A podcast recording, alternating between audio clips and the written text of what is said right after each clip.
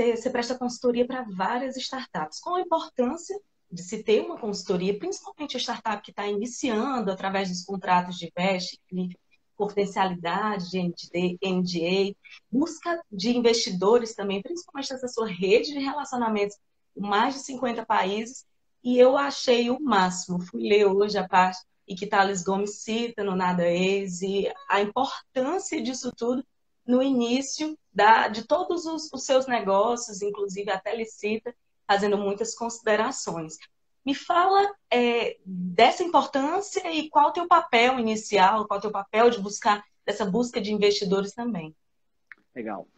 Olha, é, eu acho que todo empreendedor ele deve estar cercado de profissionais. Todo empreendedor, todo gestor deve estar cercado de profissionais com competências técnicas para suprir aquelas que ele não tem. Né? Então, no caso do advogado, né, se ele quiser abrir um escritório, ele tem que ter um bom contador e possivelmente um bom administrador financeiro, porque são áreas onde ele não tem o conhecimento técnico e a expertise que diminuam o processo e as dores da curva de aprendizado dele. A mesma coisa vale para o advogado.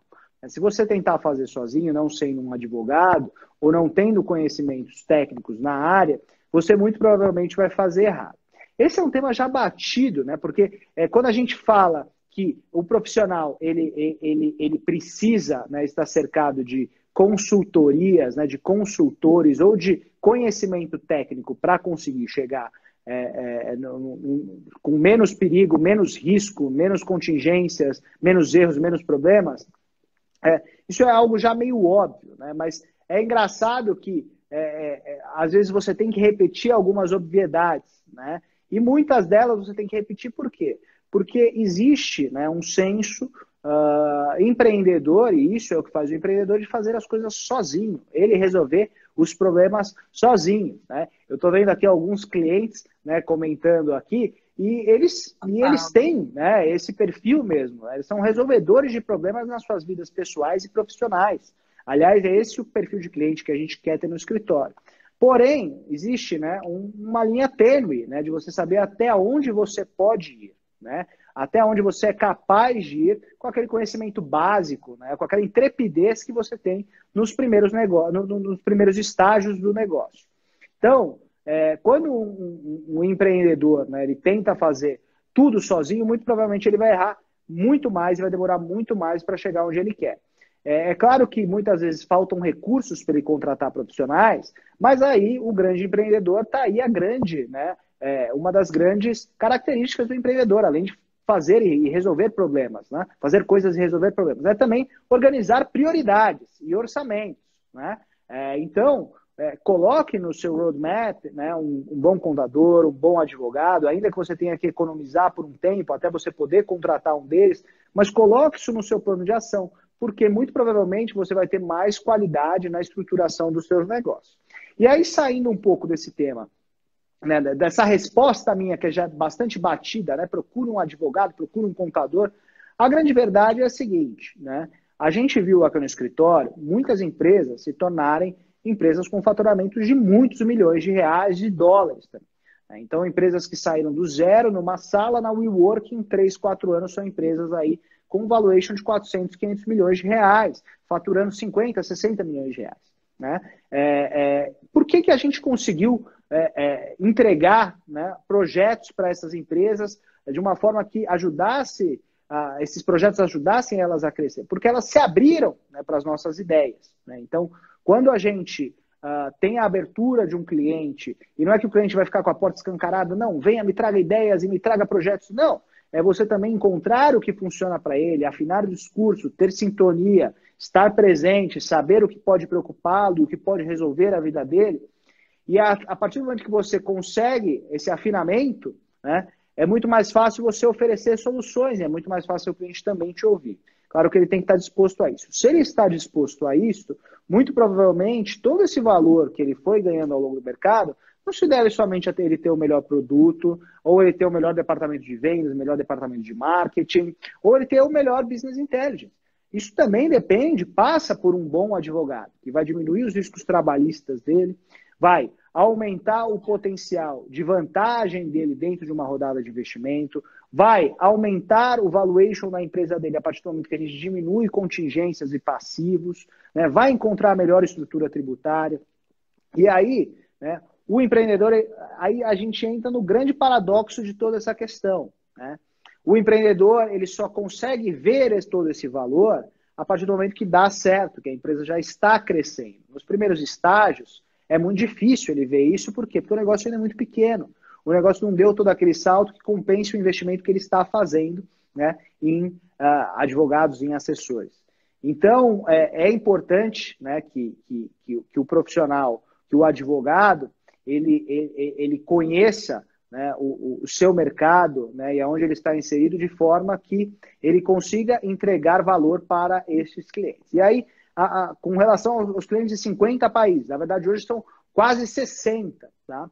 É, a gente tem uma rede internacional muito forte por conta de é, congressos, Uh, outros escritórios de advocacia que associações que trabalhamos no exterior, associações de advogados, associações comerciais e com, associações estrangeiras no Brasil que a gente se associou, que a gente se relaciona, que a gente tem no nosso ecossistema, com relação a, a, a esse perfil de cliente, é um perfil de cliente né, que exige né, um, um, um nível de uh, qualificação, maturidade alto né? É, e para esse perfil de cliente, o que a gente tenta oferecer é justamente essa advocacia 5.0. Essa advocacia bastante presente, essa advocacia que tenta oferecer soluções, né, que às vezes dá mais do que recebe, né? E aí, quando eu digo dá mais do que recebe, putz, a gente trabalha de graça? Não, mas muitas vezes a gente tem que acreditar no projeto do cliente, porque muitas vezes aquele cliente ele ainda é, não tem né, todas as, os gatilhos para transformar aquele projeto num negócio e aí sim te contratar. Né, e acompanhar esse cara nesse desenvolvimento é, é, é super importante para que você consiga trazer resultados né, mais expressivos. Então, o, o, a advocacia 5.0, na minha visão, é também né, o advogado ser um pouco fazendeiro, né? ou seja, ele plantar né, para poder colher. Né? Isso vai desde conteúdos, né, desde ideias, a boa e velha ligação para o cliente, entender o que ele faz, entender como ele pensa, como ele se posiciona, como ele estrutura. Eu acho que essa é a advocacia 5.0 interessante é que né, no livro Thales fala que ele tinha uma ideia que estava em desenvolvimento e você apostou, o escritório apostou e expandiu ainda mais. Então, prova também é, a tua visão de negócio, de expandir outras ideias, buscar investidores, enfim.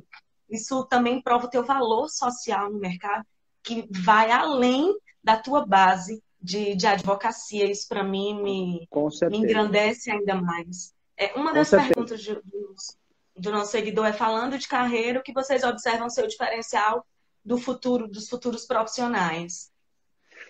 Nossa, essa, essa, é uma pergunta difícil, né? Porque eu também gostaria vale de ter essa resposta, vale milhões, né? Mas o que, que eu acho? Eu acho que tem muito a ver com o que a Gabriela está falando aqui, que é, é, é, é essa, esse envolvimento e essa, essa troca, né? Que vai muito além da base técnica, né? Eu acho que o advogado, ele, assim como vários outros profissionais uh, de mercado, é um agente da mudança, um agente de transformação ou um agente da defesa. Né? Um advogado consultivo, uh, como é o meu caso, e o caso aqui de boa parte dos sócios do escritório, dos advogados e dos estagiários, são consultivos, né? eles são profissionais que precisam não só ganhar dinheiro, né, emitir nota fiscal, receber as faturas e cobrar as horas, mas mais do que isso, né, a gente precisa desenvolver e ajudar os nossos clientes a desenvolver estratégias, teses, modelos, formatos e projetos que tragam mais valor para ele. E valor não é só dinheiro, né? É uma proteção maior, né? uma blindagem patrimonial, é ele conseguir algo que era inimaginável uh, e que o dinheiro não compra. Né? Então, existem várias formas do advogado ajudar os seus clientes a encontrar isso. Muita gente falaria, não, o negócio é programar. Cara, programar você vai ter que programar de qualquer forma. Esquece, tá? A partir de agora, não é porque você é advogado que você vai ter que programar, não. Todo mundo vai ter que programar. Se você tiver um filho semana que vem, daqui a um ano, esse, esse menino, essa menina vão estar estudando programação. É, vai ser assim daqui em diante. É, na verdade, já é assim. Agora, é. é. se você é um profissional, já é. Se você é um profissional que está é, neste, neste, é, neste momento, né, que você está precisando se atualizar, enfim, se você quer uma, uma resposta mais simples, né, cara, programar é uma excelente forma de você se atualizar, de você repaginar você mesmo como profissional, de você trazer fôlego né, é, e ar e oxigênio aí para suas ideias. Né? É uma das formas. Outras das formas aí, outras né, que eu acho que são uma das grandes uh, qualidades que esse profissional vai ter que ser, vai ter que ser um profissional extremamente focado, né? porque um dos grandes problemas hoje que a gente convive na sociedade é a hiperinformação, informação. Então, a hiperinformação ela distrai muito a gente, a gente acaba sendo pouco produtivo. O advogado é um profissional liberal, o dia dele tem que ser produtivo, senão ele não ganha din-din, senão ele não ganha din-din para o escritório dele, então ele tem que ser um bicho produtivo.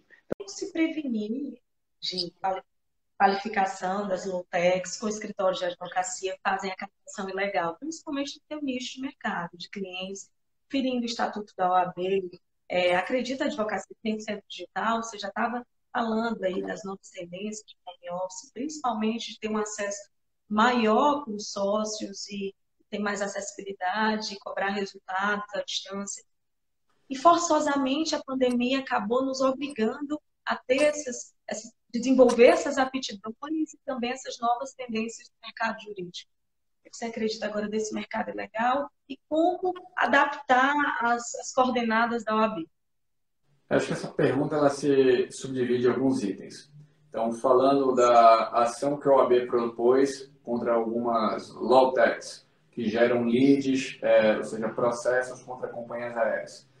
Se a empresa é focada na antecipação do recebível, então eu, Rodrigo, tive minha mala extraviada. A empresa, essa low tech me ofereceu mil reais para comprar esse meu direito, para antecipar o dinheiro que eu ia receber lá na frente para o dia atual. Esse serviço, a antecipação de crédito, está 100% alinhado com, com a, a, lei federal que regulou a B, com o Código Civil, etc. Está em ordem. O que não pode hoje? Que não pode a empresa falar, me passa seu caso, eu não sou advogado, não sou estudante de advocacia, eu vou analisar, eu vou te dar uma opinião, vou entrar com um processo e vou receber um êxito. Aí eu acho que ela passou da linha e ela está funcionando como se um escritório de advocacia fosse. Então, precisa separar uma coisa de outra. Antecipação de recebível está 100% regular, está 100% normal. Você prestar um serviço de advogado, sendo que você não é advogado, hoje, por lei, é proibido. Agora, a discussão que a gente pode é, colocar na mesa é: pode uma empresa prestar um serviço hoje, de repente, melhor do que um advogado? Exemplo, qual a chance de eu entrar com um pedido de indenização e ganhar? Hoje isso já está informatizado. Eu preciso ter um escritório como preposto para essa informação? Talvez não. É, eu acho que tudo aquilo que for informação disponível, eu acho que, acho que não necessariamente eu vou precisar de um advogado para isso. Agora, poxa, receber informação com a chance de êxito é grande. Pô, quem vai fazer essa peça, o processo, a petição inicial? É um advogado. Isso sempre vai ser. Então, eu preciso saber é, se eu tenho uma dor no peito, ela irradia pelo braço esquerdo. Eu preciso pagar ao médico para saber que isso é um princípio de infarto? Não, não preciso. Essa informação ela tem que estar disponível. Agora, se sentir a dor, eu vou procurar um médico. Então, eu acho que é muito mais nessa linha. A tecnologia como aliada da advocacia e não como concorrente da advocacia. E quem investe em tecnologia deve ser visto como um aliado da advocacia e não como um inimigo. Excelente. E quais os impactos contratuais da vigência da Lei Geral de Proteção de Dados? Você que acredita, aqueles seus empresários, ou seja, presta assessoria jurídica, já estão preocupados. Eu costumo frequentar vários eventos de empreendedorismo e eu vejo ainda aqueles grandes empresários ainda não acreditando na lei, na no impacto também de multas contratuais e até outros órgãos a, a, a atuar O que, que você acredita nisso? O que é que traz de segurança aos titulares? Como a organização, a empresa privada, até a marca profissional, o brand da própria empresa é, é visto aí no mercado como um todo, sendo já implementando a lei? Bom, é, parece a entrada em vigor da lei foi adiada é, de novo. Então, a gente tem uma prorrogação, e eu até concordo com a prorrogação, porque a gente tem preocupações hoje maiores do que a LGPD. A LGPD, ela veio para dar um norte aqui no país. E por quê? Porque a informação era guardada de qualquer jeito, e qualquer pessoa acessava. É, a secretária, a recepcionista, o sócio, o estagiário, estava tudo feito de qualquer forma. E eu acho que a LGPD ela veio trazendo uma mensagem e falou: olha, existem informações, essas informações são valiosas e não são suas, são do cliente, são do usuário. Que você deve ter essa preocupação, deve ter esse cuidado e investir. Poxa, todo mundo que precisa ter esse acesso a esse tipo de informação? Não é. Imagina que todo tipo de informação, como era no passado, ficava disponível no atendente telemarketing. Então ele sabia, eu ligava para tirar uma dúvida no cartão e ele tinha todos os dados quanto eu gastava, onde eu gastava, é, qual período que eu gastava. Então, se ele fizesse uma compra pela internet, talvez nem eu percebesse. Então, hoje, é, é, a gente já vive um sistema um pouquinho melhor. E a ideia é que as empresas consigam melhorar. Agora, hoje, o nível de profissionalismo da maioria das empresas ainda é ruim. A gente é pouco profissional e pouco competitivo em inúmeros setores. Então, o, o brasileiro não tem exatamente uma cultura para diversos aspectos, dentre elas a proteção de dados. Então, grandes empresas acordaram, têm feito investimentos né, expressivos nesse sentido, mas a ideia é que isso aconteça em todas as etapas da cadeia. Então, a gente precisa ter uma cultura que seja uniforme, no sentido de proteger os dados de seus usuários. O dado pertence a ele, a não a empresa, que isso tem impacto também sobre uh, os grandes bancos. Eles não queriam abrir informação do cliente, sendo que a informação era do cliente, não do banco. Eles não queriam abrir essa informação para evitar o fomento de concorrência. Depois o Banco Central interviu. Então, eu acho super bacana a gente ter uma LGPD. Hoje, é, eu acho que é a última das preocupações no momento de crise. As pessoas estão tentando sobreviver. E o impacto da crise nas empresas está difícil mensurar. Assim, existe muita informação, muita informação desencontrada tem gente que o faturamento caiu 100%, 90%. Como é que você sobrevive com isso? Você vai ter que dar default em outras é, em outra parte da cadeia para poder sobreviver, que gera um problema, um ciclo super grande, super ruim. Existem outras pessoas que se reinventaram, restaurantes que criam um delivery em 24 horas, em 3 dias. A Smart Fit fez um programa também é, de atendimento virtual para manter uma mensalidade. Então, ao mesmo tempo que pessoas se reinventaram, pessoas irão morrer. E é ruim que empresas morram por uma crise, mas me parece inevitável. A gente tem visto o governo se movimentar de uma forma muito interessante, mas eu acho que é impossível. É impossível um governo, qualquer que seja ele, atingir todas as camadas, todos os tipos de realidade. É, vai ser um período, acho difícil de adaptação e o que eu recomendo sempre é bom senso. Então, se você pode pagar determinada conta, pague. Se você achar que você deve ter mais cuidado com o seu caixa, porque você não sabe quando a crise vai acabar, negocie um prazo, mas também não sacrifique o outro, não retire 100% da fonte de renda do outro.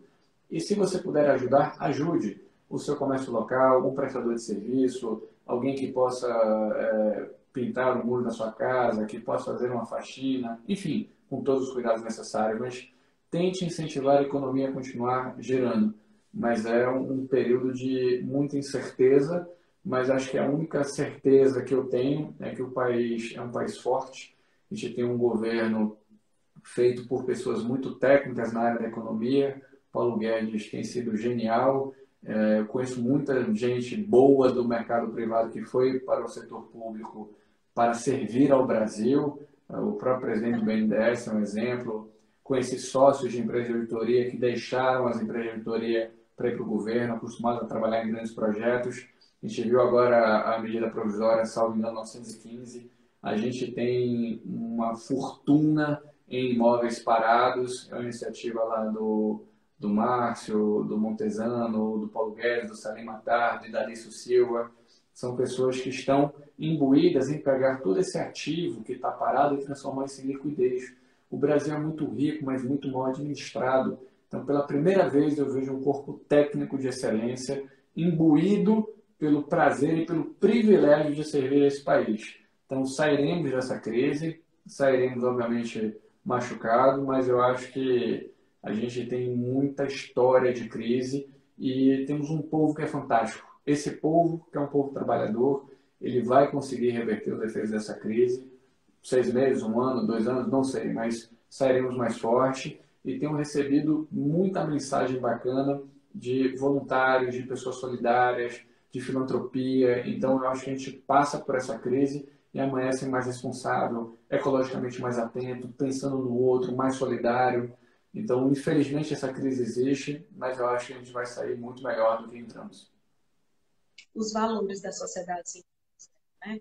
Comentar ainda mais o ecossistema social, não só o empresarial. Incrível. Sim.